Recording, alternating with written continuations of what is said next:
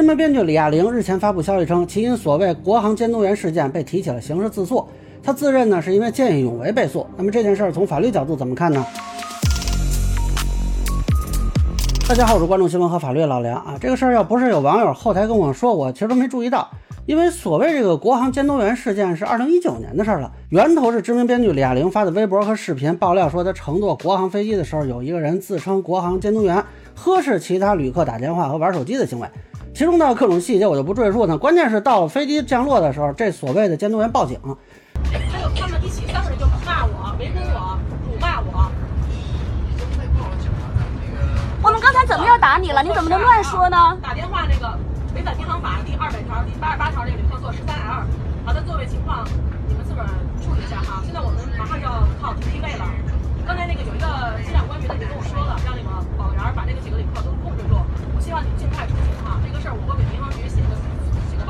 那有几名旅客呢就被做了笔录，滞留了七小时。但这个事儿比较滑稽的是，后来国航不承认有这监督员啊，说这个女士呢是一个患有精神病的员工。那么后续呢，这个李亚玲呢又不断的在网络上发布了一些跟这个女士有关的信息吧，啊，后续也是把这个一些她相关的一些经历啊和诉讼的情况也是发到了网上。那么对方呢就把她给起诉了。呃，这个案子目前是处于二审阶段。那这里我必须说明一下，就是这个李亚玲女士啊，她认为自己是因为见义勇为被诉，呃，但实际上呢是认定了他侵权，所以呢一审判决他是道歉并赔偿精神抚慰金五万元。那么根据媒体公布的信息呢，这个李亚玲她公布客舱内视频、引用中国裁判文书网公开信息以及媒体客观报道等行为，被法院认为是未脱离舆论监督主旨，不构成侵权。而对于李亚玲事后陆续在微博上发布对方在地铁打电话呀、使用民航毒瘤啊以及表情包去指代对方啊，这个就被法院认为是属于叫由事及人，那就构成了侵权。呃，恕我直言啊，这个法官的认定呢，可能有些人是从李亚玲的角度替他打抱不平啊，但是其实这个判决还是比较保护舆论监督权利的。比如认为公开机舱内的视频就不属于侵犯肖像权，当然他原来那个视频就已经啊有点模糊了啊，我觉得都不太能辨识对方的面部信息了。但有时候这种情况还是会被认定侵权的。法官这么判，我认为还是给了舆论监督的空间的。但是呢，对于之后他去公布对方的一些信息。呃，你虽然也可以说是要进行曝光啊，但这个就被认为是侵犯肖像权了，所以在这个里头就能看出边界了。同样一个肖像权的问题啊，在不同的这个阶段是性质是不一样的。那我之前也说过很多次，舆论监督跟网络暴力最大的区别就是你对事不对人。那么你由事及人了啊，就是有法律风险了啊。之前有些网友老是觉得，哎，我只要去曝光一些不文明行为就没问题。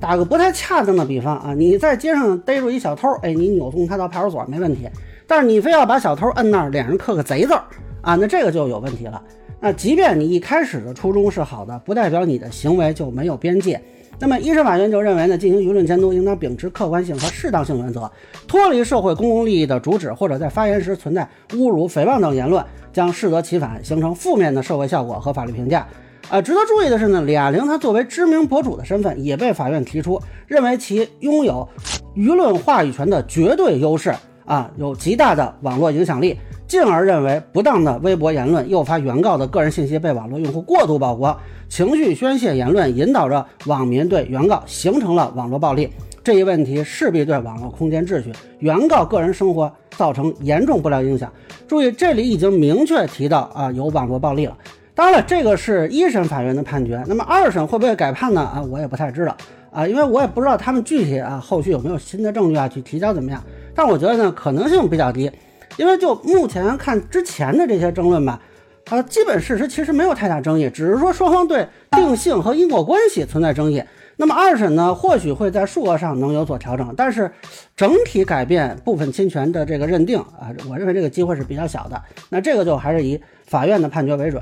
那么现在就突然说到这个刑事自诉的事儿啊，不过这个信息是否准确，目前只有李亚玲她发的截图啊，尚不能确认。按理说呢，从去年八月办的立案啊，应该有一些消息才对，但我暂时还没有看到其他信息能够来佐证。而且呢，我仔细看了一下啊，这上面提到的被起诉的人还不光是李亚玲，还有这个央视的主持人。还有国航的宣传部部长等等，哎，这么大范围的吗？啊，当然了，这个提自诉呢，在法律上是对方的权利，而且刑事自诉案件呢，立案并不做实体审查，所以立案本身倒不是什么大事儿。但是大家注意啊，这上面写的是诽谤罪，就这个，我们平时说啊，侮辱诽谤罪，其实侮辱跟诽谤是两个行为。如果只是诽谤罪呢，就是要求有捏造内容，啊，那么从他之前的民事的这个诉讼过程中看，啊，我没有看到说有哪个部分他们对方认为是捏造的，啊，只是说他有这种贬损啊，或者是侵权的这种认定。那么另外呢，法律上还有个原则叫先刑后民。如果说同一事实，那你提起了民事诉讼和刑事自诉，